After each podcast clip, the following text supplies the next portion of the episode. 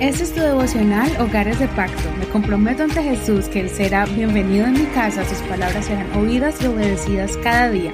Mi hogar le pertenece a Él. Bienvenidos a su devocional de hoy. Vamos a continuar con nuestro estudio de Éxodo y vamos a comenzar el capítulo 31. El tema de hoy es titulado Dios quiere usar tus talentos y habilidades. Leamos desde el verso 1 el Señor habló a Moisés diciendo, Mira, yo he llamado por nombre a Besaleel, hijo de Uri, hijo de Ur de la tribu de Judá, y lo he llenado del Espíritu de Dios, con sabiduría, entendimiento, conocimiento y toda habilidad de artesano, para hacer diseños artísticos y para trabajar en oro, plata y bronce, en el tallado de piedras para engastar, en el tallado de madera y para realizar toda clase de labor. He aquí yo he escogido con él a Oholiab, hijo de Ahisamac, de la tribu de Dan. También he puesto sabiduría en el corazón de toda persona sabia de corazón, para que realicen todo lo que te he mandado, el tabernáculo de reunión, el arca del testimonio y el propiciatorio que está sobre ella.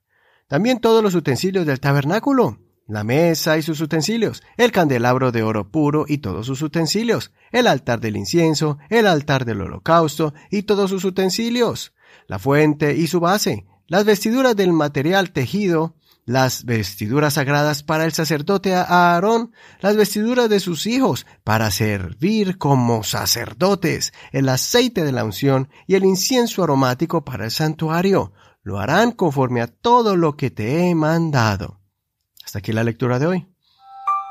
Este es el último capítulo que registra la conversación entre Dios y Moisés cuando subió al monte para recibir los mandamientos, estatutos y preceptos de Dios para el pueblo de Israel. En este último capítulo el Señor le dice a Moisés que Él va a escoger ciertas personas y les va a dar una destreza especial para elaborar y construir todos los accesorios del tabernáculo. En la segunda parte habla acerca de guardar el día de reposo perpetuamente.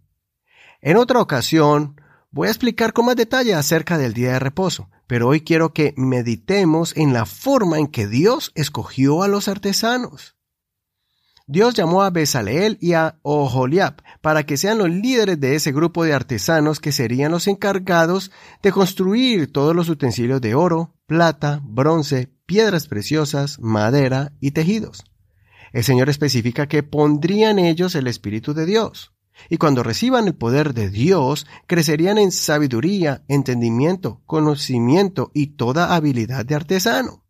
Y no solamente a ellos como líderes, sino también a todos los que iban a colaborar en esta tarea sagrada y grande. Aquí podemos aprender que cuando recibimos el Espíritu de Dios, el Señor toma nuestras habilidades y talentos y los potencializa, los incrementa. Si tienes una habilidad o profesión, no pienses que eso no puede ser usado en las manos de Dios. Tal vez algunos tienen la idea de que la única forma de servir al Señor es predicando, evangelizando o tocando un instrumento en la iglesia.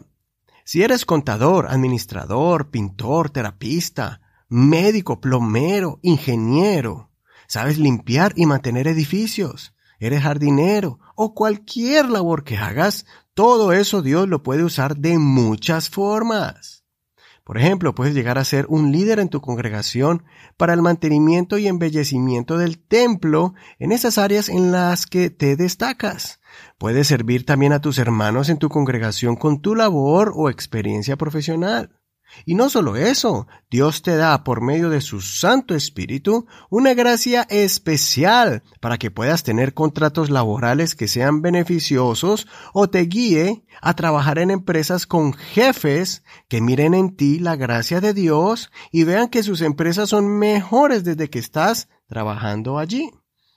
No creas la voz del adversario que nos hace creer que no somos especiales ni importantes o que te rechazan por ser creyente. Al contrario, si haces tu trabajo con honestidad, como sirviendo a Dios y no al hombre, y estás lleno del Espíritu de Dios, entonces vas a ver que te convertirás en una pieza clave en el lugar donde laboras.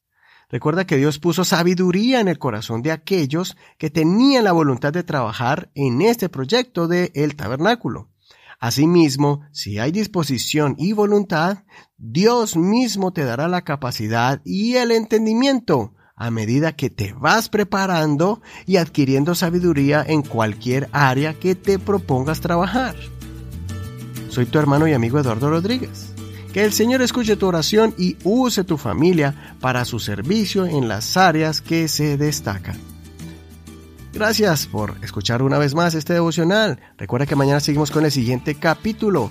Pero no olvides compartirlo con tus amistades. También estamos en Facebook como Hogares de Pacto Devocional. Ahí están las notas de este programa y el enlace del audio para que lo puedas compartir directamente.